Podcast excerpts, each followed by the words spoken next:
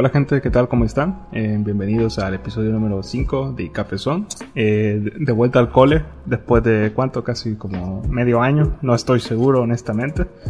Y hemos tenido un montón de oportunidades para regresar, como con Dune, The Batman. Eh, han pasado un montón de cosas, ¿no? ¿Ucrania qué? Muchos. Pero hemos decidido volver con, con un especial casi Marvel, bueno, de, de entretenimiento en realidad, ¿no? Pero pues aquí estamos nuevamente con los integrantes eh, habituales, así que saluden. Esta gente, ¿qué tal? Eh, estamos de vuelta luego de seis meses, nos reunimos y nos congregamos nuevamente en esta llamada para discutir temas que no son de interés de nadie, pero a nosotros sí nos importan. Efectivamente. bueno, gentes, eh, la verdad el que nos escucha no va a tener idea, pero sí ha sido bastante difícil volver a reunir esa llamada por diversos motivos personales, laborales, de diferentes índoles. Es cierto. Pero de cierta manera, qué bueno que estemos reunidos otra vez y esperemos retomar esto eh, como lo teníamos anteriormente. Bueno, primero que nada, hola a todos, ya que hemos resucitado de entre los muertos y estamos aquí reunidos otra vez en esta humilde congregación para hablar de los temas del momento, digo. Efectivamente, o sea, bueno, y en realidad sí han cambiado varias cosas desde lo, último que grabamos. Bueno, eh, nadie se ha casado de momento, pero casi, ¿eh? casi, pero no, no, no de los integrantes del podcast. Solo les hubiera faltado. Sí, sí, sí, honestamente. Eh, pero bueno, por ejemplo, una de las cuestiones por las cuales se nos ha hecho difícil un poco poner de acuerdo es porque ya ahora los cuatro somos personas de bien de la sociedad, trabajadoras y honradas. Y creo, me parece que cuando grabamos el último episodio, creo que todavía estábamos mitad y mitad, ¿no? Algo así. Pero, pero bueno, aquí, aquí estamos. Y bueno, así como dijo Carlos, esperemos que, bueno, no creo que fue Mauro, esperamos que quizás de aquí a futuro poder tomar de nuevo eh, más o menos el, el ritmo ¿no? que llevábamos, que sobre todo ya va a ser junio. Bueno, cuando subo este podcast no sé cuándo va a ser, ¿no? Pero ya estamos a, a dos semanas, o a una semana más bien de que sea junio. Y en junio es, es, el, es el bombazo de videojuegos. O sea, sobre todo el Xbox Game Showcase. O sea, vamos a ver qué, qué chingados prepara Xbox. Eh, vamos a ver si. Eh, me imagino que quizás Nintendo va a ser hoy un, una, una su especie de Treehouse, no sé y a ver qué más sacan las otras compañías también. Ah, bueno, también está el Summer Game Fest del fucking Geoff Keighley. Así que a ver qué sucede, ¿no? Pero de momento, hablar de Doctor Strange. Hablar de Doctor Strange, Multiverse of Madness, o como lo conoce otra gente, Doctor Sexo. Que de por sí, Doctor, Doctor Sexo, porque si es el güey más funcionado de todo el UCM. O sea, el, pobrecito, el pobrecito va y le dice, te, amo en todos los universos. Gracias. El, mayor simp del, universo de Marvel, podríamos decir. Según yo, ese meme del Doctor Sexo era por los memes de así de chichota. Es que creo que, o sea, más o menos. Más o menos, pero era como que ya se le acuñó ese, ese meme y es como que, pero ¿por qué? no, no, no, no es el personaje que tenga el sex appeal más alto dentro del UCM. Curiosamente, o sea. Bueno, no sé. No, no, no lo sé, no lo sé. Pero bueno, eh, quisiera que empezaran ustedes diciendo que qué les pareció un poco la película, ¿no? El, el regreso de Sam Raimi y toda la cosa. Así que opinen, por favor. Yo creo, fíjate que Raimi regresó con una buena película. En líneas generales, en lo personal me gustó la película toda, pero ya sobre el último acto se le cayó. Por cosas pues que, que, por el poder del guion sucedieron, vean. Pero eh, más allá de eso, sí siento que se, que, que, se nota el, la marca de Raimi. Esa, esos inicios que tiene en el terror se sienten, hay muchísimas referencias en toda la película de, del cine de terror y la verdad es que en lo personal me gustó, me gustó bastante, estaba entretenida. Sí, sí, um, así como decís, o sea, la verdad que sí se siente, quizás no tanto como una, bueno, una película propia de Raimi y también una película que abandona un poco los como que se yo, ¿no? Como los rieles por lo que ha ido, ha ido Marvel últimamente, o sea, porque... Ah, abandona la fórmula Marvel. Ajá, porque sí se, o sea, admitamos que las últimas películas de Marvel, después de, qué sé yo, no, después de, después de lo que pasó con Infinity War y Endgame, se han sentido tan formulaicas de, de a huevo va a pasar esto y esto y esto. Y vas ves Doctor Strange. O sea, ahorita por, por ya la altura, ¿no? En la que ya están todos los spoilers y toda la cosa que por si aquí vamos a hablar con spoilers, ¿no? Si no les ha quedado claro. Pero, o sea, eh, si, si, el primer día que la vas a ver y si no has visto nada, literalmente no sabes qué va a pasar. O sea, no sabes si vas a recibir más de lo mismo, vas a recibir algo diferente. Tienes la idea de que a huevo va, hay alguien como San Raimi detrás. Pero eh, honestamente sí es algo que se sale de los, del molde de, Marvel y que da un toque de, de frescura, por así decirlo, a lo que eh, habíamos estado habituales a estar recibiendo últimamente, siento yo. La verdad es que sí, o sea, sí se siente una diferencia, una diferencia podríamos decir hasta notable en, lo que, en todo lo que va en la película, desde cómo empieza hasta cómo termina. Igual, quizás la película no se hubiera sentido tan forzado un poco el final. Eh, si no le hubieran recortado una hora, porque no sé si ustedes se dieron cuenta, pero la película le recortaron una hora. Sí, así estoy leyendo. Este, y me imagino que, bueno, no sé, ¿verdad? Tal vez si llegasen a liberar esa hora de material, posiblemente, no sé, como que los hilos pudieran ser como un poquito más conductuados y, pudiera generarse como otro, otro clímax sobre el final. Pero ya más allá de eso, realmente yo sí me entretuve bastante. Me gustó, de hecho, con mi novia, ella se asustó en, en varios momentos de la película y yo le advertí porque le dije, esta película es, es una película de superhéroes, pero no es la típica película de superhéroes, es como la, la primera vez que ves Deadpool. Venís de una, venís de un Avenger, venís de un X-Men y de repente te sale un, una película de superhéroes de clasificación R que le vale madre, que rompe la cuarta pared y que habla y realmente, o sea, sí, sí, te agradecen las cosas diferentes para no estar acostumbrados siempre a lo mismo, ¿no? Sí, sí, honestamente no había caído en, esa comparación que hiciste con lo de Deadpool. Quizás sí son, o sea, no porque sean iguales, sino en el sentido de que dan, transmiten la misma sensación, ¿no? De que, a ver, eh, no, no, sabes qué te va a venir y vas y te sientas y es como que, uh, papá, qué bien está esto. Pero a ver, no sé, no sé los demás, el país, Mauro. No, sí, la verdad es que la verdad, la verdad, la película sí estuvo. La verdad me gustó, güey, a mí me gustó. Me gustó todo eso de que. El hecho de que le diera un poco de creatividad a lo que es Sam Raimi, pues, y que Marvel no metiera tanta mano, porque hay veces que se nota cuando Marvel dice, no, mm. das tanto y, y toman ese rumbo cómico, la, la fórmula Marvel que quieren como estipular a los directores. Pero con Sam Raimi le dieron para que pudiera usar todas esas escenas, como cuando le quitan el ojo al, a, la, a la criatura astral, cuando Scarlet Witch sale del espejo, todos esos efectos y animaciones fueron. Te dan ñañaras al verlos, pues. Sentís el mm. escalofrío. Fíjate que no sé si concuerdo con vos, pero personalmente yo sí sentí que un poco limitado ese terror que dice usted. O sea, sí se siente ese terror, pero siento que como que lo descafeinaron un poco a lo que pudo haber sido. Por ejemplo, algunas escenas. Por ejemplo, la escena donde cortan a la, a, la capitana Carter. Que no, no te muestran tal cual el ah, corte. lo, censuraron, ajá. como pudo haber sido en cualquier otra película de verdad. O inclusive en otras escenas pequeñas.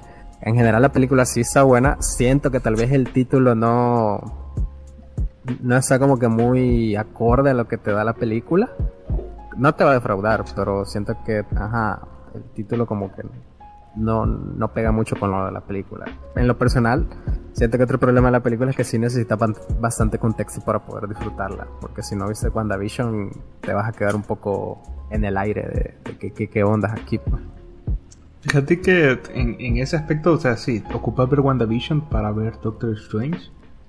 Pero es que también él es lo único que te pide ver. O sea, si ocupas un poquito de contexto para, para, para, para ver WandaVision, tienes que ver otras cosas anteriores, ¿no?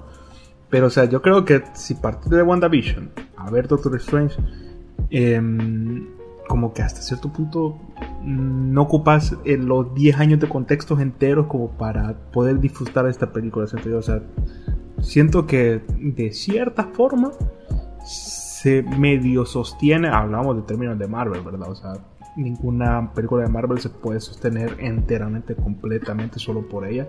Quizás creo yo la única que podría tomarse así es un poco Black Panther. Pero siento que no, no exigía tanto contexto hasta cierto punto. Incluso, o sea, lo de los multiversos, los cameos que hay y toda la cosa, son cameos y cosas que, que prácticamente no habían pertenecido al universo Marvel hasta ahora que pues Don Disney dijo a huevo Fox te voy a comprar y, para, para utilizar a dos de sus personajes como cinco minutos en una película ¿qué, qué te parece? eso, eso, eso me parece curioso porque es el hecho de que, ok, vamos a introducir este personaje, pero ya no lo queremos seguir usando. Entonces nos metemos y lo matamos en el ratito. Mira, yo, yo no, no creo que no lo sigan usando. Eh. Yo siento que eso es un poco un error porque es como de, vaya, mira, te lo matamos en ese universo, pero no te preocupes porque hay otra realidad donde existe. Siento que oh, si vamos a, a, irnos por ese camino, como que pierde mucho peso la importancia de los personajes. Espero que no se vayan por ese camino personalmente. Es que hasta cierto punto es un poco el, el contrapeso que tiene el jugar con el multiverso. Porque, o sea, teniendo un multiverso, pues poder revivir a personajes que ya han muerto, eh, poder, eh, qué sé yo, de pronto decir esta madre es canon, esta madre ya no es canon. Y es como que entonces que, em, ¿qué me espero? Pero esa es la cuestión, porque imagínate que salgan un, sacan un producto, porque las cosas como son son productos. Sacan un producto que, que, que, que, no funcione y resulta que cuando lo sacaron era canon. Y ya digan, no, no, no, eso fue parte del multiverso, ya no es canon. Es como que, mmm, está bien, pero siento que mi miedo es que lleguen a abusar de, de, eso, por así decirlo. Papá, no has visto Star Wars, ¿verdad? no, has visto lo que le pasa a Star Wars.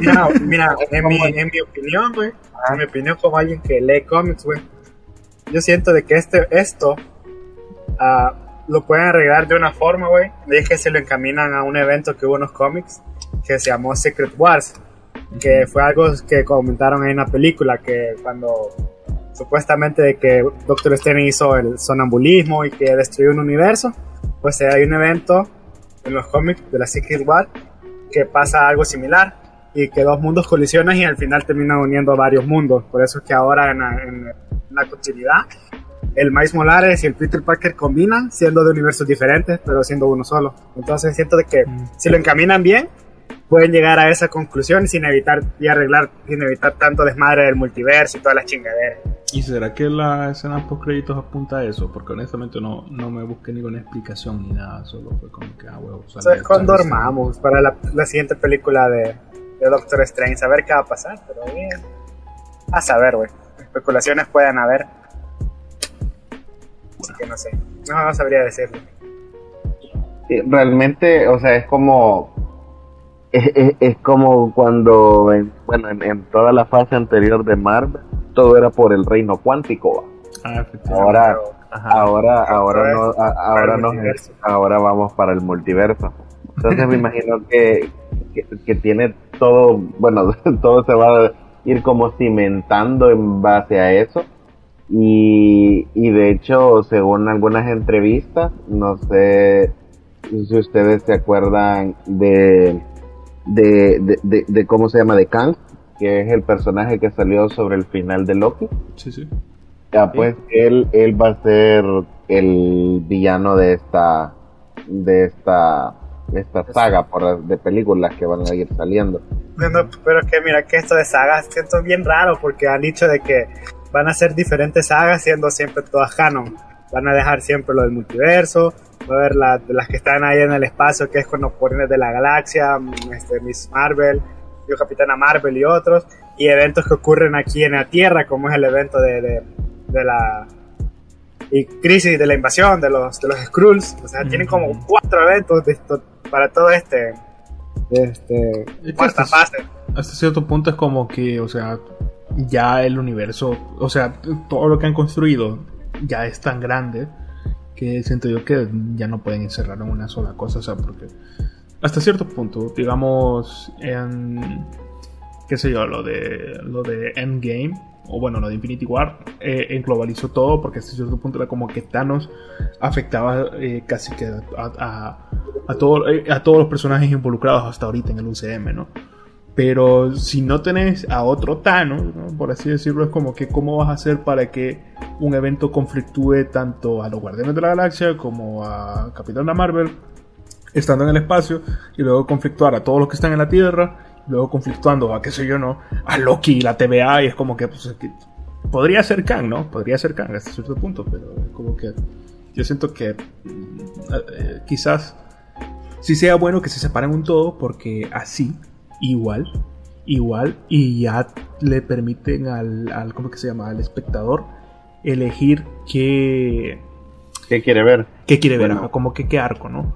O sea, tipo, si yo solo quiero ver a los Guardianes de la Galaxia o quiero ver algo que no tenga que ver con la Tierra, pues me veo lo que tenga que ver con todo lo que sea del exterior y pues, y pues amar todo lo demás. Ya no, ya no ocupo otra vez 10 años de contexto para entender qué está pasando con la nueva película, ¿no? O algo así por el estilo caso como lo que pasa con Moon Knight hasta cierto punto, de no ocupar...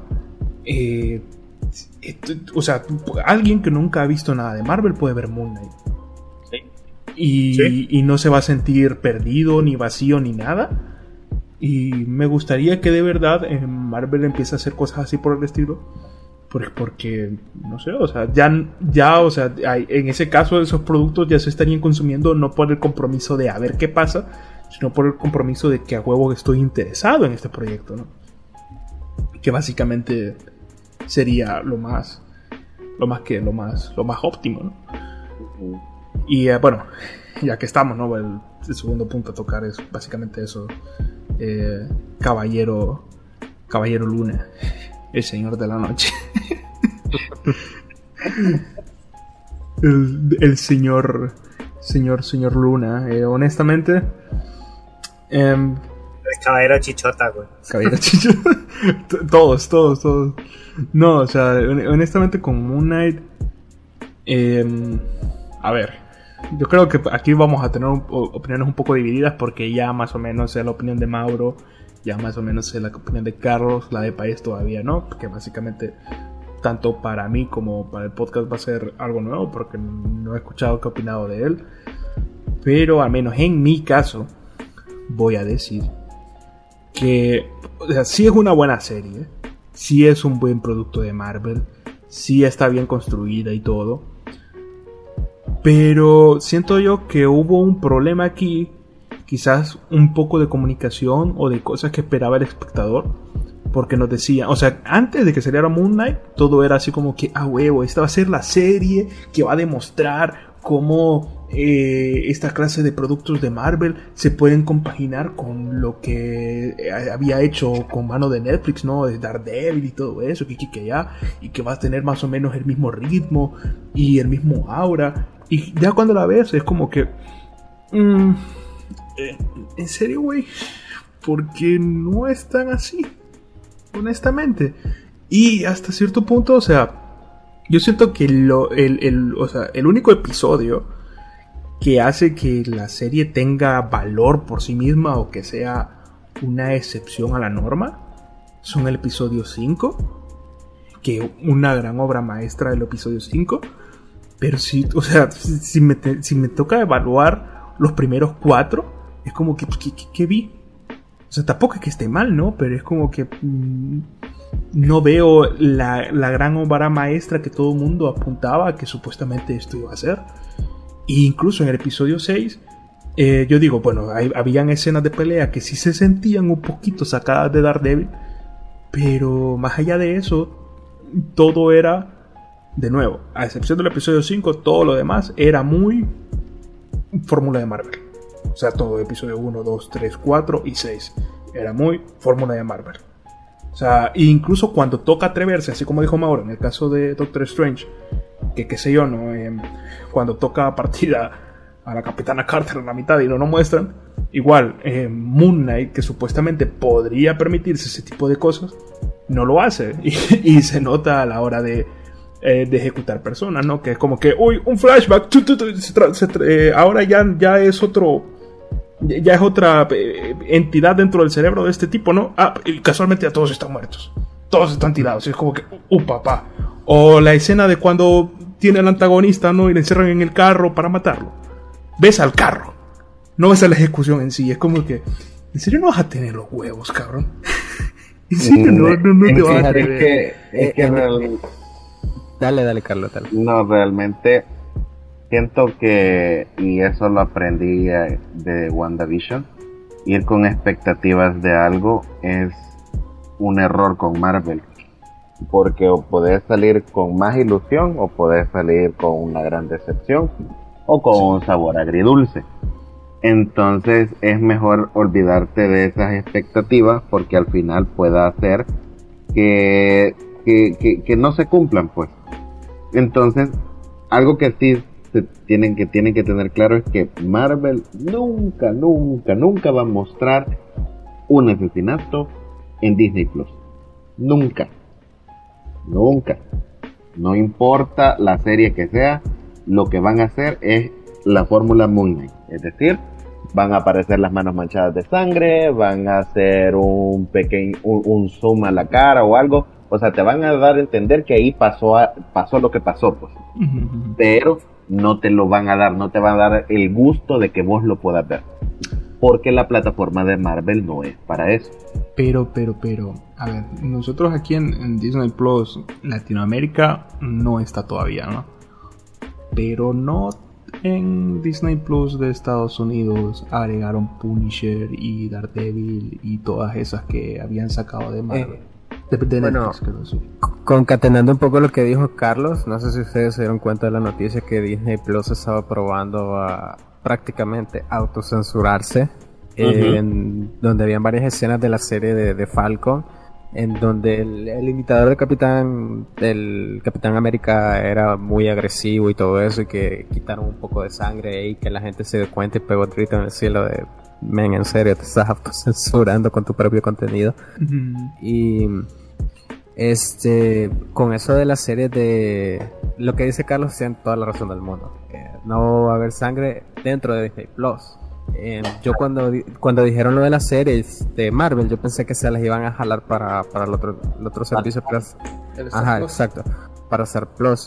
Pero con respecto a Moon Knight, esa queja que tiraste por William, siento que aquí sí hace gracia eso de que no me mostrar la sangre porque es como, ah, el cambio de personalidad. Siento que va dentro del chistecito ese de, ay, voy, voy a cambiar mi chip porque está mm. pasando algo siento que, le agrega un poco de gracia. Y al final con lo que es, y estoy de acuerdo con lo que dice Carlos, de que no hay que hacerse ninguna expectativa. La verdad, esta es una muy buena serie si las comparamos a las demás series de, Disney, que siendo, siendo honestos, deja mucho que desear.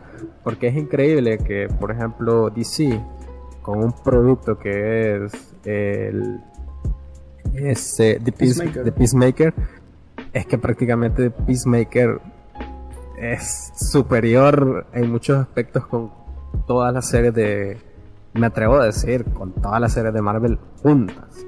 Eh, y Moon Knight, pues siento que sí, es como que ya le echa más ganitas, se siente que tiene un poquito más de cariño. Oscar Isaac lo hace increíble, la verdad, me encanta y eh, como producto, o sea, como es una serie buena. Pero si la comparamos con los demás series que nos ha entregado Disney, es muy buena, la verdad. Sí, que si lo... Aclarando, Disney fuera de Netflix, ¿ok? Sí, sí, sí.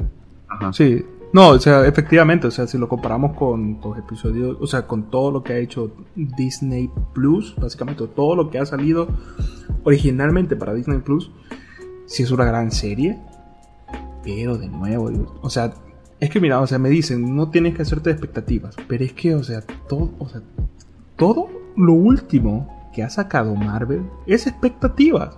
O sea, eh, fucking Spider-Man, ¿cómo es que se llama? ¿Cuál fue la última? Far From Home, no, no, ¿cómo era? No Way Home. No Way Home. Ajá, la última, la, la No Way Home era meses enteros de expectativas de qué va a pasar. Eh, con Doctor Strange es expectativa de qué va a salir. ¿Va a, va salir el doctor? ¿Va a salir el doctor o no va a salir Eh, el doctor? eh, Eh, con... ¿Cómo? La de Spider-Man No Way Home no te la compro porque no va. Que no, no, no fue expectativa, Spider-Man- es un producto de Sony. Ay, pa. Licenciado. Entonces, Co- te aseguro completamente que si Spider-Man hubiese sido de Marvel, salen tres Tom Holland. La verdad, sí. Nah, sí. Sí, Carlos, mira, Carlos acaba de tirar un factor. O sea, men, pero a ver, o sea, ustedes creen, a ver, usted, ya que sacamos la, la cajita, ¿no? dale. ¿Quién, o sea, ¿quién creen ustedes que fue el responsable de haber traído los tres Spider-Man? ¿Sony o Don, cómo es que se llama? El Kevin Feige. Ah, o Kevin Feige. Feige. Los fanáticos, güey. Los fanáticos. No, no, no, no, no, o sea, lo- los fanáticos que escriben tweets. El que toma la decisión es uno de los productores. En este caso, los que fanáticos- ponen el los piso. fan- Los fanáticos, güey. fanáticos Los fanáticos eran los que más pedían el Spider, güey. A ellos no les importaba que Spider. Maje, pero o sea, sí. Todos, Vaya, todos vaya, estaban, ey, a huevo la especulación. Al nomás fue la compra de, de Disney por de Sony Sí. o Fox. eh, los fanáticos fueron los que empezaron, a huevo, ahorita pueden haber este, los tres de Spider-Man. Y así empezó de a poquito una pequeña Sí, bola de pues. nieve que creció. De. Fox. Ahí es. Pero seamos Y realistas. ahí vieron el factor comercial, güey. Eh, Y ahí es cuando seamos- Kevin Feige dijo, a huevo, hay que ir dinero, hay Sí, que hacer el presupuesto. Pero Payés, seamos realistas. O sea, gente que es fanática. A a comparación de las personas que van a ir a ver esa película solo porque ven las películas de Marvel o por, por ir a ver algo interesante al cine, es muchísimo más que la cantidad de, de fanáticos que vas a, a convencer. Y yo eso, eh, pienso que Sony fue la que se la jugó. O sea, mencioname un solo producto de Marvel donde se la jugaran. Uno solo. Inclusive, nos, y podemos decir de que esto, esta, esta teoría no está tan trillada, no está tan loca, porque las mismas filtraciones, seamos honestos, salieron desde Marvel. Para ver, para ver cómo, lo- cómo reaccionaba la gente. Y por eso fue, por eso fue de que salió eso, porque imagínate, si no hubiesen habido esas reacciones con lo que ellos mismos estaban filtrando, porque en otras ocasiones cuando hay filtraciones la potan de una, o sea que eso se desaparezca de internet. pero eso de las posible. filtraciones, la verdad me parece lo más estúpido porque de qué sirve que ellos mismos saquen sus filtraciones para después decirles a los pinches actores de que no pueden decir nada por el hecho de que este men de Andrew Garfield, de que las filtraciones estaban unas pinches fotos, güey, estaba él, men, con nosotros, se veían y lo negó tanto tiempo. O sea, No, no es eh, súper porque sé, al final sí, contrato, que no contrato no entendía- pueden filtrar nada, si no se tenía una reacción positiva, pues simplemente hubieses no hubieses sacado pero eso y, y no- eso no hubiera hubiera- sido como no. algo falso. no hubiera importado porque, o sea, medio mundo ha crecido. ¿Quién de chiquito, quién no ha visto, quién no vio Spider-Man, güey? O sea, de chiquito dije Spider-Man, que sí, de Ya, los ya, 90, pero- güey, que tus papás vieron los, los, sí, en los periódicos, ven las figuritas, eh, ¿cómo es el esto? Las viñetas que salían en los periódicos. O sea, poco a poco se fue creando ese público que seguía a Spider-Man. Ya hasta- luego pasamos a, a Andrew Garfield que creó otro, otro, otro, público, ya un poquito más de adolescentes, más jóvenes, y ya digamos aquí a lo que es Marvel ahorita con Tom Holland, que ya tenía todo segmentado para lo que sería el lo que quisiera hacer con el personaje ahí. Sí, básicamente son tres generaciones de Spider-Man, sí, y concuerdo con lo que ustedes dicen, ¿no? Y también, o sea, concuerdo que los fans fueron los que pusieron el brinco en el cielo para que alguien, alguien hiciera algo, ¿no? Básicamente. Pero, que sea, yo no sé si, perdóneme, pero o sea, ¿qué, otra cosa buena ha hecho Sony con lo que ellos tienen de, de Spider-Man? O sea, de, sí, lo de Sam Raimi, pero ¿Han visto lo último después de Venom, Venom Carnage, puto Morbius, que incluso no la jugaron? O sea, nos estaban queriendo decir que iba a pertenecer al universo de, Andrew Garfield y después que no, después que no sé qué. Y al final hacen una escena post con una escena post con el buitre que al final ni siquiera sabían si de verdad. eh, o sea, creo que nadie de Marvel sabía que iban a meter al buitre ahí. Era como que, espérate, güey, ¿por qué? y es como que, o sea, en serio, le estamos dando la voz, o sea, le estamos dando el voto de confianza a Sony de que ellos fueron los responsables de reunir a los tres. O sea, Yo- no, no fue, no fue Sony, Yo güey. sí, porque, La- yo sí, yo yo creo, güey. Espérate, déjame decirte por qué. Dale, pues. Porque Sony, el mejor producto que ha tenido comercial de Spider-Man ha sido Tobey Maguire. Es el mejor producto comercial de todos los Spider-Man. Y entonces, güey, ¿por qué si era el mejor producto y habiendo en ese entonces, cuando terminó la 3, ya estaban los planes para sacar la 4? ¿Por qué decidieron cancelarla? ¿Por qué? Si, por te, si era... Es porque no querían darle la voz a Sam Raimi para hacer lo que quería hacer con el personaje. Cuando Sam Para Raimi eso se puede sacar a otro director, güey, o cuando, sea. cuando Sam Raimi, por, es que por eso hicieron otro reboot. Porque cuando Sam Raimi le di el, y presentó el guion y le dijeron que esto, esto, esto lo tenían que corregir y que no podía salir, entonces mejor dijo que no y que mejor hiciera el reboot con Andrew Garfield. Eso es lo que pasó del mismo Sam Raimi. Y hasta cierto punto, o sea, pero si hablamos en cuestión de taquilla, que acaso no han generado más taquilla las películas de Tom Holland que... Sí, pero es porque ahora pertenecen a los Vengadores, pero no es Sony puro, sino O sea, es no. Sony Disney. La verdad es que ahorita el Marvel, el Spider-Man de Tom Holland, carrea, pero por los cameos que llegan los Vengadores, Por no por él mismo como por los personaje. Vengadores. Exactamente. Porque Te aseguro, te aseguro completamente que si Tom Holland no estuviera en el MCU, no hubiera vendido lo que ha vendido. Ah, no, Sí, pues eso, sí, por sí, supuesto sí. que sí. Lo aseguro. Evidentemente, sí, sí. Exacto. como es que hablando de Moon Knight, Bueno. vamos a hablar de Spider-Man. Porque estábamos hablando de las expectativas, pero bueno, vaya, digamos, ¿no? Que, qué sé yo, que fucking Spider-Man, porque no le pertenece a, a, a Marvel, no, no es de expectativas. Pero todo lo demás ha sido de expectativas, o sea, Incluso Multiverse Moon Knight, of Madness o sea, fue eh, expectativas. es Eh, hablando de eso, de las expectativas, la verdad, Moon Knight, siento que eso de los plot twists, la verdad lo supo manejar muy bien. Bueno, en mi caso, ah, no me esperaba varios plot twists que tuvo la trama, ¿verdad? Sí. Mira, yo- eh, Me gustó. Mira, yo hasta cierto punto, eh, a ver, Ya vas a venir con mamá de que no, yo ya me veía venir esto porque soy cinéfilo. Sí, efectivamente, o sea, el plot twist es una versión descafeinada, al menos en cuestión de lo de, de lo de las personalidades múltiples. Es una versión descafeinada de El Club de la Pelea y Mr. Robot, güey. O sea, la forma en la que maneja lo mismo de que, ay, no, no sabes quién es el original, que no sé qué. Ah, que resulta que había otra personalidad. Ya, ya se ha visto otras veces en- de mejor manera. Aún así, no le quito el mérito. estaba bien hecho. Estaba bien puesto para un producto más descafeinado, como lo digo. Pero honestamente, a mí, a mí, el. O sea, a mí en lo personal, el, el- el efecto que ponían cada vez de que se transformaba en otro personaje, a mí me terminó cansando. Quizás por culpa del mismo TikTok también, porque a- a- incluso a día de hoy siguen saliendo putos TikTok con esa mierda. Pero ya después, cuando ya estaba como por el, por el- el episodio número 4, era como que, ay, ya, güey, por favor. Ya, ya, ya. Sí, la, la verdad siento que fue... Ajá, tenés razón. Siento que hubo de ese recurso. Ajá, utilizaron, quemaron ese recurso y ya era como que la excusa para no querer mostrar coreografías de pelea. Es cierto. No, me había pensado en eso. O sea, que básicamente era. Era la forma de ahorrarse algo. es verdad. Pues sí, bueno, Pero a dentro ver del, todo el del- del CGI que tenía ese contexto... traje. No, pero dentro del contexto que era una serie donde cambiaban de personalidades, funciona como para...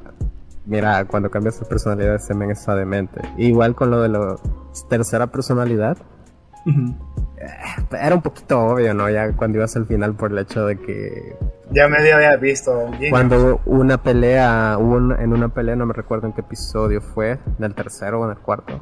Creo no que en el recuerdo. cuarto. Ajá, donde los dos estaban discutiendo de, ah, vos fuiste el que hizo eso, y yo, no, no fui yo, fuiste tú, no, no fui yo. Ah, pues ya era como que ahí ya te estaban dando la idea, y más por el otro episodio, el, el penúltimo, si no mal El recuerdo, el 5, ajá, donde pues muestran el ataúd ahí. ese cuando ya fueron a encontrarse. Ah, bueno, y obviamente en el último episodio, ¿verdad? De que Sí, sí, sí.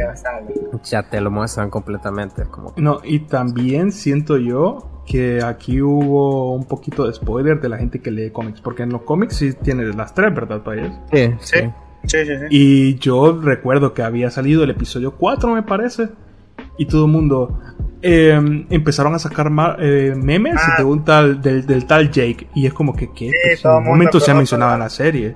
Los de los, los de los cómics empezaban a sacarse las teorías ya. Sí, sí, sí, y, empezaron- y, básica- y básicamente sacaron spoiler, y fue como que, o sea, sí, arru- yo- arruinaron, bueno, a gente que no ha visto eso, arruinaron un poco la experiencia. Sí, o sea, básicamente fue como que nos adelantaron algo que, o sea, no, no tenía, no se estaba esperado, o sea, para que saliera una fucking escena post créditos del episodio 6, porque no se quería revelar todavía, ¿no? Pero pues nos adelantaron ahí. Que claro, ¿no? Que cualquiera puede decir, no, es que si indagas un poquito te puedes dar cuenta, ya, ya, ya, lo sé, lo sé, lo sé. Pero igual no jodan, o sea, no jodan la experiencia de, la gente. Fucking Neymar compartiendo una foto de los tres Spider-Man eh, como el segundo día de haber estrenado, o sea, por, por favor, no, no, no tiene excusas, chinga su madre. Pero bueno. Em, en términos generales, sí, eh, Moon Knight, eh, comparado con todo lo demás que ha hecho Disney barra Marvel, súper bien. Se puede, aunque para mí le sigue ganando Loki. eh. Para mí, al menos a opinión personal, le sigue ganando Loki. Está en, en el top 3, pero le sigue ganando Loki. Es Mira. curioso, fíjate que y- y- ya, ya- ya te doy la palabra, Mauro. A mí vi, vi un TikTok que decía Marvel dándonos lecciones psicológicas, donde básicamente te enseñas, dice, por ejemplo, aparece cuando, cuando Loki se besa con su variante, amate a Ujú. vos mismo, cuando Wanda se mira a sí misma eh, matando a no sé quién dentro de la película, eh, perdonarte. Y de ahí la otra, ah, cuando salía eh, Moon Knight, este, ¿cómo se llama? Ah, se me olvidó el nombre. Eh, Mark. Con, Mark, ajá, con, con, con todas sus, con todas sus personalidades, este, aprendete a querer, no sé, una mamada así. La cosa, la cosa es que me hizo sentido. Porque si te fijas, eh, es prácticamente como algo o están queriendo tocar como la, la parte más psicológica de cada uno de los personajes algo Sí. que eh, de esta de esta nueva fase es como una característica bastante presente y eso me gusta Sí, sí, sí. O sea, la verdad que eh, todo lo que tenga que ver con una mejor exploración del personaje, pues no, no está de más, jamás. ¿Pero qué ibas a decir, Mauro? Am, fíjate que me pareció bastante interesante eso que dijo Carlos y nunca me había percatado de eso, que actualmente los conflictos de los personajes están cambiando. Ya, ya son como que conflictos más internos, más profundos. Y lo que yo iba a decir es que si yo debo de hacer un top de las series de Marvel, era, llámame loco, pero yo, para mí personalmente, y eso es mi opinión, pondría WandaVision de primero. A mí me gustó bastante WandaVision. Loki me gustó, pero me gustó más WandaVision. No sé por qué, pero siento que es por las referencias a, a, a las sitcoms que me hizo disfrutármelo más. Pero sí siento que entre Loki y Moon Knight, mm, de tú a tú. Pero si ya por fuerza tengo que ponerle ponderación, sería primero WandaVision, segundo Loki, tercero Moon Knight. Pero, Pero sí, o sea, yo creo que eh, a opinión, o sea, si hacemos como un- una especie de censo, creo que todos conseguiríamos que el, el- el- la trinidad ahorita sería WandaVision, eh, Loki y Moon Knight. O sea, ahí estaría. Creo que no va a haber ningún loco por ahí que diga ¡A huevo! ¡Hawkeye! A huevo, yo ni siquiera terminé la de Falcon. Que era Man. tan aburridísima para mí. La que- verdad, güey. Sí, sí, sí, o sea, para mí, e- e- esas dos, o sea, tanto, tanto Falcon y la de Hawkeye, es como que, por favor, no sé qué, qué chingado mira, estás haciendo. mira es que lo que pasa es que yo siento que la de Falcon se fue todo el presupuesto en los primeros dos capítulos men. la verdad con los efectos especiales porque si algo tuvo bueno Falcon fueron los efectos especiales Puede ser. De ahí, este, lo que tuvo de especial eh, Hawkeye, básicamente es como la introducción a, a, Kate a- Bishop. a- a- a Kate Bishop y también al, al, al Kingpin. Porque, o sea, es un enemigo muy fuerte realmente en Nueva York, dentro de prácticamente todos los héroes que están dentro de Nueva York, ah, siempre se han topado en algún momento con el Kingpin. Entonces, eso realmente creo que es el único punto como más salvable de, de, de la serie. Igualmente, pues también tocan la humanidad de Clint, de que pues ya está viejo, está sordo de un oído por las explosiones y demás y demás, porque es una persona común y corriente, y hasta las personas comunes y corrientes pueden ser héroes. Sí, bueno, básicamente su lucha interna es a ver qué chingados de pensión voy a tener cuando, cuando me. T- También es curioso, man, que el tipo, to- o sea, tanto Falcon y Hawkeye, es, esa es otra cosa que se les podría eh, dar, ¿no? O sea, como se les podría conceder. El hecho de que ahonden en lo de, de qué viven los superhéroes. Y tipo el Falcon de, pues, na- nadie nos pagaba nada. adoren. Cabal, o tipo como en Hawkeye, ¿no? Que a huevo y ocupamos, ocupamos suministros. ¿Qué? Iremos a la Torre de los Vendagadores y no, que chuchas, a una farmacia a comprar aquí Sí, un poquito de alcohol y algodón. Exactamente. Entonces, pero, sí, la, Trinidad es esa. No sé si alguien quiere aportar algo más o ya pasamos al siguiente tema. Ahí estamos. Ok, bueno. Lo siguiente, que de por sí es lo último, que de por sí también va a ser un poco... O sea, a ver. De- Este tema es Love, Death and Robots, temporada 3. Una serie típica, hasta cierto punto, aunque tiene muchos vibes de Black Mirror también, pero animada. Pero que honestamente primero no me esperaba que saliera tan rápido porque de la primera temporada a la segunda creo que hubieron una diferencia de, de cuánto, de como dos años. No estoy seguro. Sí, se tardaron algo. Ajá, y esta tercera fue como que, ¿qué? ¿Ya van a sacar la tercera? Y honestamente, disfruté mucho esta tercera temporada, cada, cada uno de los cortos, unos más, otros menos. Em, pero eso, este, este, o sea, hemos estado todo el rato con el debate de que Netflix ya no vale la pena, con razón se le van los, eh, la audiencia, que no sé qué. Pero a veces este tipo de cositas son como las que no me hacen perder la fe, ¿no? Y es que a veces también siento yo que los productos malos hacen más ruido que los productos buenos.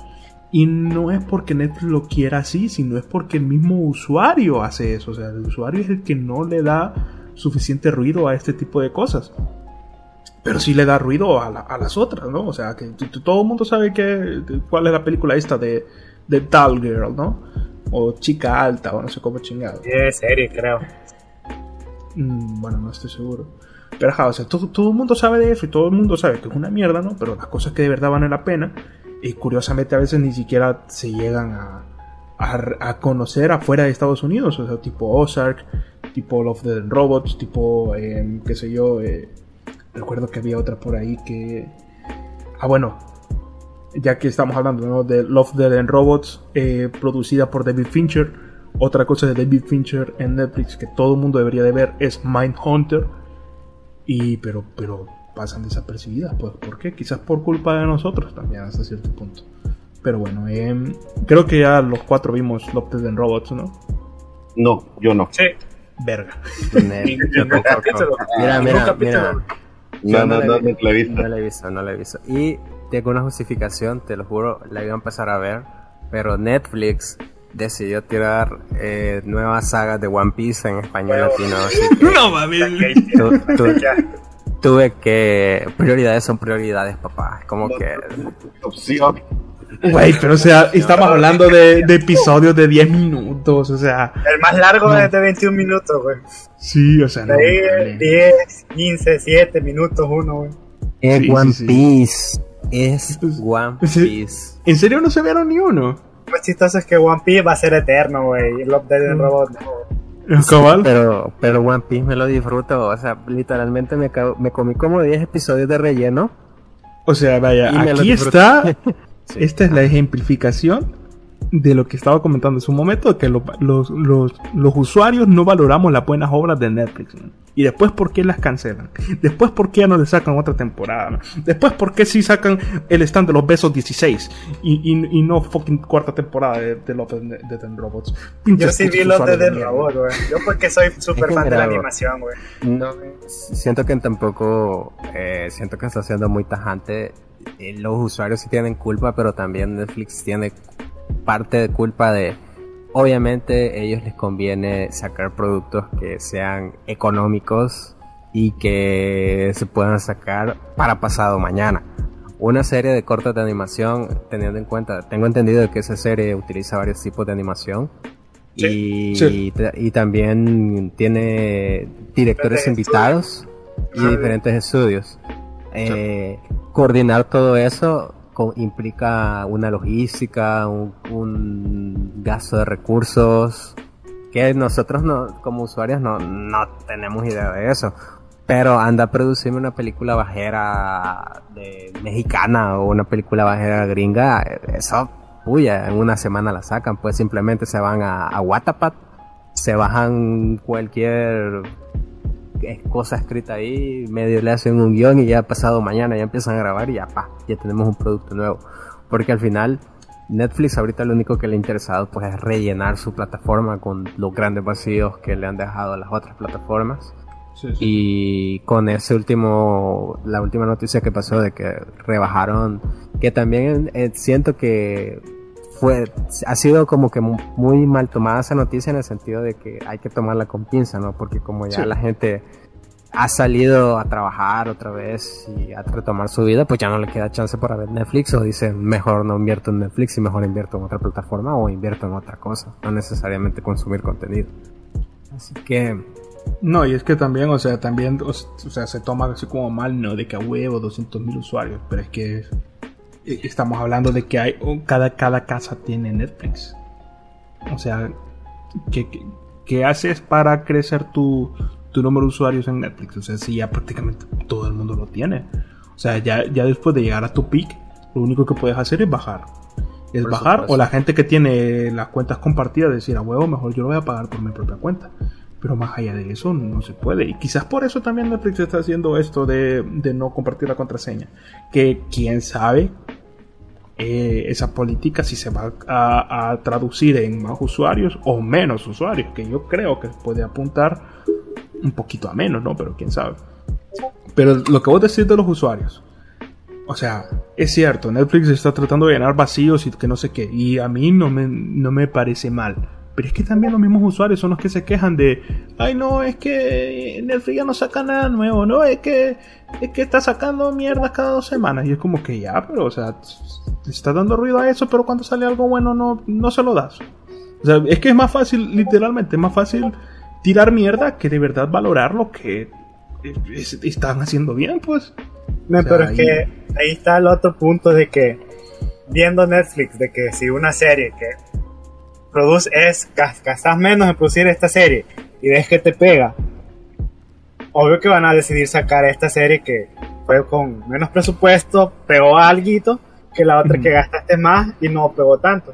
Y, ojo, ojo, y hay casos, por ejemplo el caso de Stranger Things, de que comenzó siendo una serie muy buena, de bajo presupuesto, entre comillas, ¿verdad? Para lo que son ese tipo de producciones.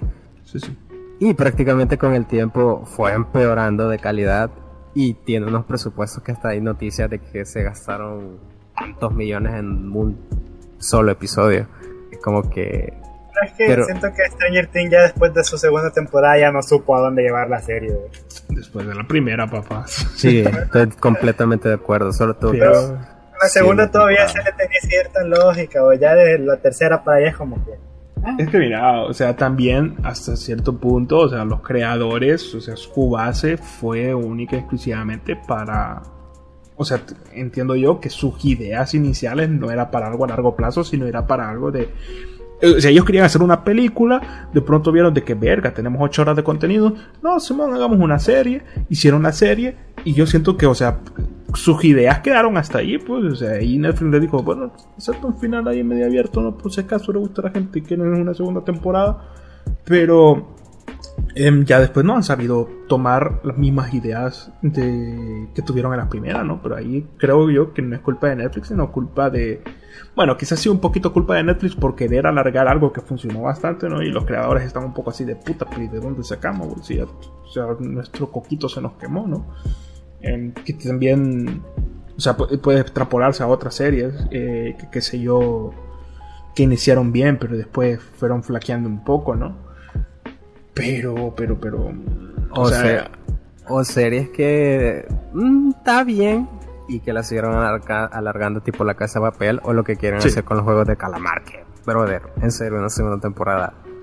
No. Sí, o sea, para mí la casa de papel, o sea, después del primer atraco fue como que en serio, ¿para qué me estás haciendo otro? O sea, sé yo que fue por rating y que no sé qué, pues que ya, ya no tenía sentido, o sea, ya no... Ya, ya eso no tenía ni pies ni cabezas. Sí, punto. Prácticamente esa era la fórmula de, de Netflix y era por lo que una vez hemos comentado de que el problema de Netflix es de que como te tira las series de una,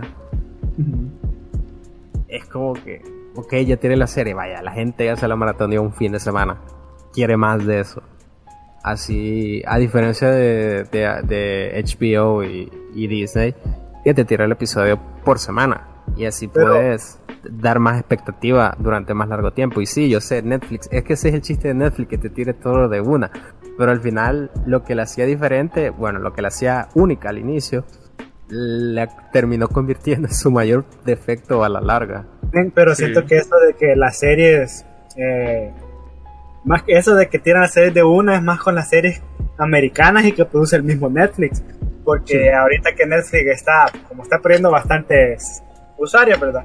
Y está trayendo bastante contenido que es contenido como son de series coreanas, güey, o anime. Y esas series coreanas sí las tira por, tira casi que a la semana dos capítulos a diferencia del contenido americano, que se siento que sí lo tira de una sola. Ah, por supuesto, pero en ese caso me atrevo a decir más, más, eso se debe más al trato que se ha hecho con la productora, más no por, por, por cambiar de formato.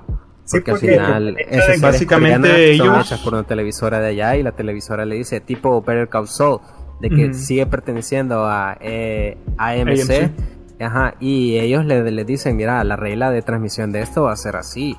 Y agradezcamos de que prácticamente le da el estreno semana a semana, porque si ellos quisieran, no, hasta que termine, hasta que yo la termine de transmitir, pues la vas a tener en tu plataforma. La verdad, con series coreanas sí. O sea, varias series coreanas hasta que terminan de transmitir allá en, en las plataformas de Corea, ya le da el permiso para Netflix, porque hay varias series que yo sigo que hasta que terminan allá su transmisión de Corea ya las empieza a transmitir. Es que ese, ese es el punto, o sea, ahí en ese caso Netflix no funciona como productora, sino como distribuidora, o sea, ella prácticamente, o sea, la producción fue, qué sé yo, no, en este caso en Corea, em, y ellos lo único que se van a encargar es de distribuirlo al resto del mundo, ¿cómo lo van a hacer? Ahí eh, depende del trato que hayan tenido con quien la produjo, ¿no? Sí, eso fue cuando, por ejemplo, con el juego del calamar, Netflix es distribuidora. Efectivamente. Y lo mismo pasa para, por ejemplo, Peaky Blinders, o sea, uno ve Peaky Blinders y se fija que ahí que tiene la N de Netflix, pero Netflix no la ha producido como tal, sino una, una televisora de de, de, perdón, de Inglaterra. Y tal cual, o sea, Peaky Blinders ya terminó y todavía no está en Netflix. Que creo yo que hasta parece que dijeron que como en junio o julio no estoy seguro. Pero ajá, o sea, en el resto del mundo no se ha visto. Y que de por sí hay que tener cuidado con los spoilers, porque hay spoilers. hay spoilers rondando por la red. Qué bueno. Que al parecer la mayor base de usuarios los, obtuvieron en Netflix y, no directamente de Inglaterra, ¿eh? Que creo yo que podría ser el mismo caso de La Casa de Papel, ¿no? Probablemente en España no tuvo mucha fama, ¿no? Pero en el resto del mundo sí. Fíjate que... Igual de todo lo demás. Ahí podríamos podríamos ver el efecto Netflix, de que quizás al principio a Netflix le costó comprar series y decir que eran de ellos, porque al final, como decimos, o sea, el trabajo de ellos es distribución en algunas series y ponerle su sello de, ah, aunque no lo hicimos nosotros, pusimos el billete para poder distribuirla. Y entonces es una serie de Netflix. Yo siento que ya actualmente las casas que que producen estas series dicen, ok, Netflix nos quiere distribuir, Y quizás parte del trato de Netflix sea, mira, nosotros le, le vamos a poner que, que, es original de nosotros, aunque sabemos que vos lo hiciste. Y ellas, eh, esas empresas acceden porque es un producto, la gente lo va a ver como un producto de Netflix y va a decir, ah, entonces va a ser bueno, o hay que verlo, o solo va a ser exclusivo de Netflix, o algo así por decirlo. Porque por lo que pasó en la serie de Cobra Kai, de que eso fue un YouTube Originals, bueno, que en realidad la hizo Sony, eh, la, hizo, Sony, pero le dio, que por cierto, cuando la agarró Netflix, cayó bastante la serie. Ah, desde mi punto de vista, no sé si ustedes la han visto. Sí, sí, y sí, siento que cuando la retomó Netflix, mmm, como que flaqueó. Pero ahí está. Está buena, está entretenida, pero está, está flaqueando, está flaqueando. Mira, a mí hasta cierto punto casi que ha mantenido un poco su línea. O sea, si flaquea más, flaquea menos, no lo sé, pero siento yo que quizás, o sea, siguen siendo prácticamente quizás los mismos involucrados de siempre, ¿no? Porque no, no ha sentido mayor diferencia. O sea, yo pensé que después, o sea, las temporadas que iban a ser meramente de Netflix iban a tener una, una diferencia abismal, ¿no? Que íbamos a notar verdaderamente el cambio. Pero, o sea, es que si, si, no sabes, si no tenés en presente lo, lo, de que antes era de YouTube y después de Netflix y que no sé qué, no hay grandes rasgos que te digan, bueno, aquí hubo un cambio de algo. O sea, eso a mi perspectiva, ¿no?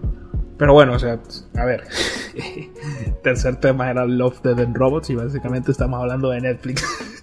que solo vos y yo la hemos visto. sí, en parte, en parte esa, es la esa es la problemática, ¿no? Pero eh, dediquemos estos minutos a hablar un poco, País, vos y yo, de los episodios en sí, ¿no? Bueno, en, primera, quiero decir, efectivamente, em, yo no sé, no estoy seguro si David Fincher dirigió algunos de los episodios de las temporadas anteriores. Pero en este dirigió el segundo episodio de la tercera temporada. Y que curiosamente. ¿Cuál es el segundo episodio? El, de mal viaje. El de mal viaje. ¿Sabes cuál es, verdad? El del calamar. Sí, el del calamar. Ese estuvo bien raro. Bien. What the fuck, me quedé como. Wow. Sí, sí, pero a mí me gustó. O sea, creo que es mi segundo favorito de no ser. O sea, si no. Si esta, si esta tercera temporada no hubiese tenido el episodio 9, que es el de Jíbaro, eh, ese fuese mi favorito. el de Jíbaro no me gustó. Qué aburrido lo sentí, güey. What the fuck, para, para mí, güey, es, es, el peor episodio, güey. What the fuck, dude. Nah, nah, nah. Ese yo lo dropié, güey. Ese lo, lo dropié, la verdad, güey. Yo lo dropié a mí me gustó. De top, y te voy a dar mi top, o sea, te voy a dar mi top. Te voy a dar mi top. Va. Dale, dale. Mi, mi, capítulo que me gustaron fue el de las ratas. Sí, sí, sí. El del. ¿Cómo que es? El del oso robot. Ah, sí, sí, sí. sí, es, sí. el oso robot. Y el de, lo, el stop motion, el de los zombies. Ah, fueron mis top 3. El de los, el de los mini muertos. Sí, sí. Esos fueron mis top 3, güey. No comparto tu opinión del Jíbaro, pero el de los mini muertos y el del equipo mortal, que es el del, el del oso robot. Son los mejores, güey. Por el amor de Dios. o sea, el, el, el equipo mortal tiene o sea, primero me recordó mucho a las animaciones que, probablemente pueda ser que sea el mismo equipo, no lo sé, no me, no me metí ahí a indagar, pero tiene unos vibes muy parecidos a las animaciones que, que hacían para las cutscenes de, de Far Cry 3 Blood Dragon. Y, o sea, que, ¿vos jugaste Blood Dragon, país? No. Ah, no, no jugué Far Cry. Bueno, pero para los que jugaron Far Cry 3 Blood Dragon, em, digamos, las cinemáticas eran ese mismo estilo visual de dibujo y que no sé qué, ¿no? Y también eh, tiene una banda sonora, el juego súper increíble. Ah, y, o sea, y este episodio me dio el mismo vibe.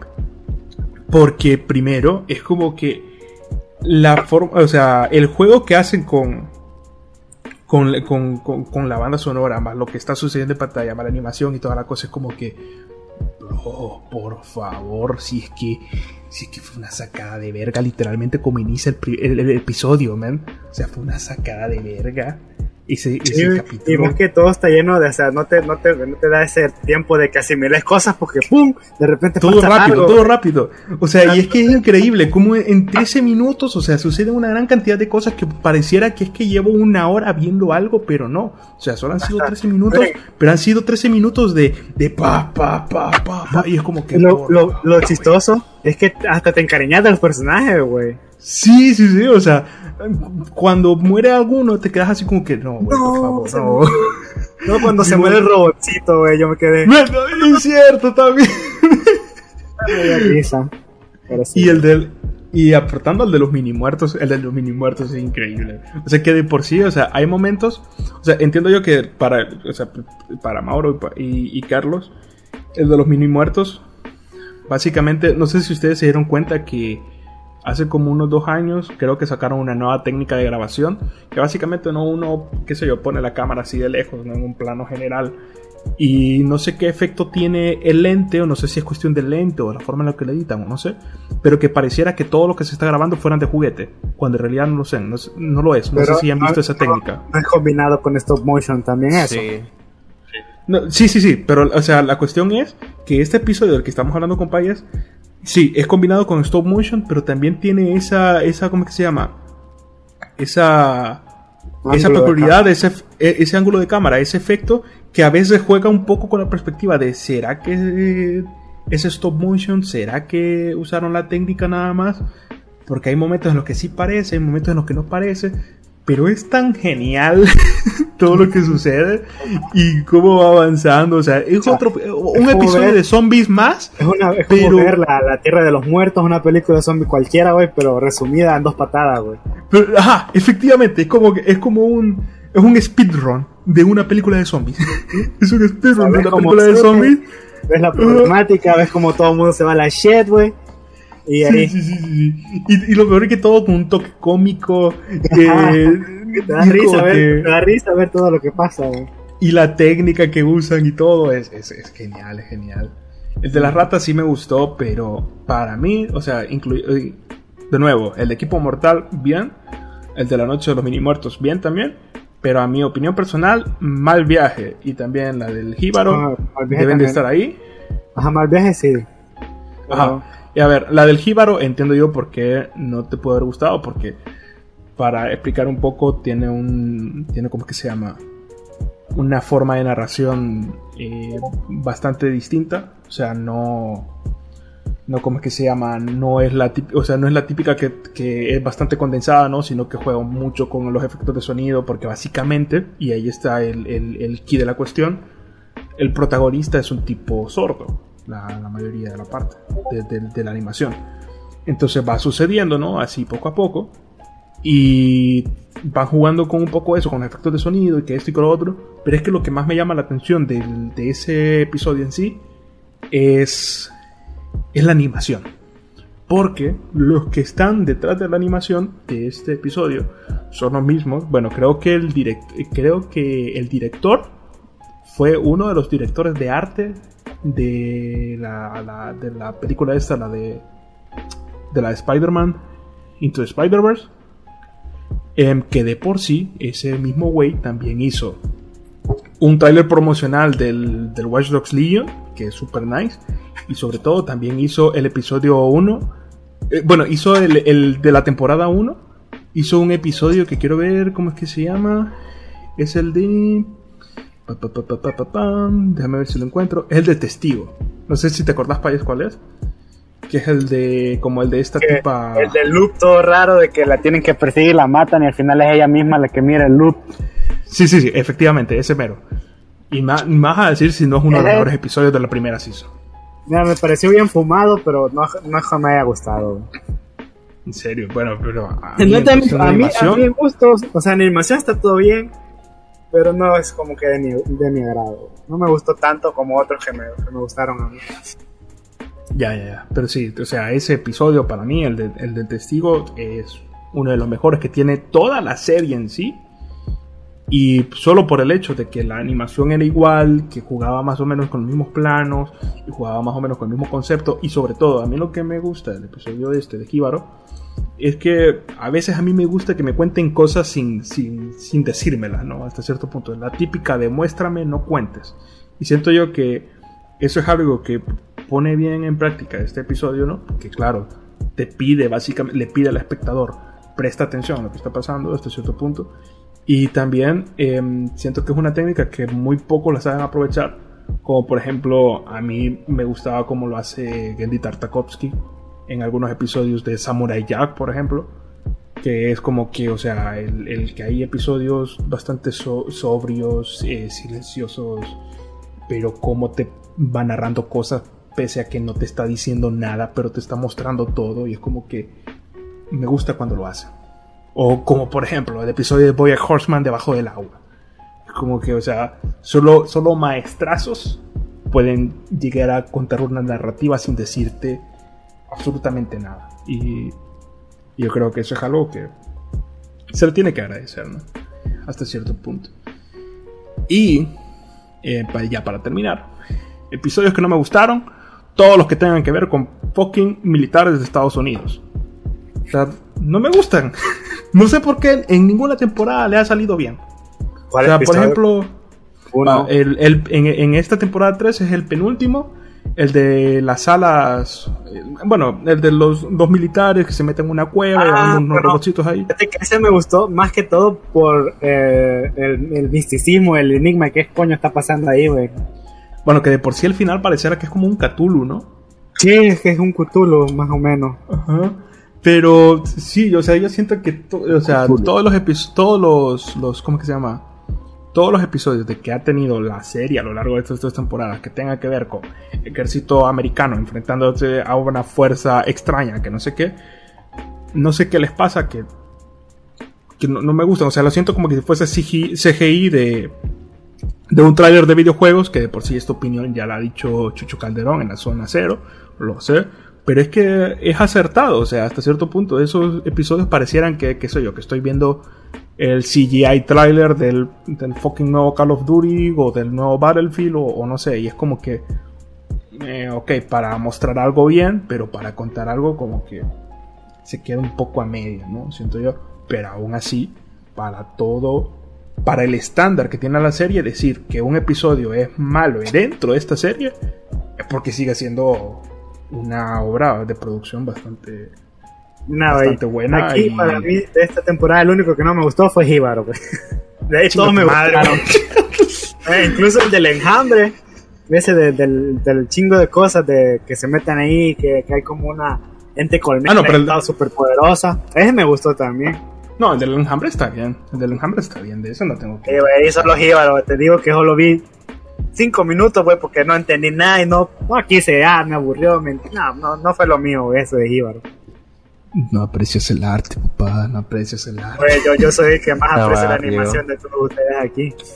Sí, sí, sí, no, pero con las otras dos, o sea, me gusta que hayamos eh, concordado con dos episodios. O sea, honestamente no esperé que quizás concordáramos con el de equipo mortal.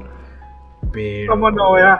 Esa pinche wea es como ver casi, este, ¿qué, qué, cómo que te dijera eso, wey? Ay, que se me ha venido una serie, wey. Que no me acuerdo el nombre, wey, pero, o sea, tanta acción, tanta sangre, tanta chingadera, o sea, ¿a quién no le va a gustar esa chingadera, wey?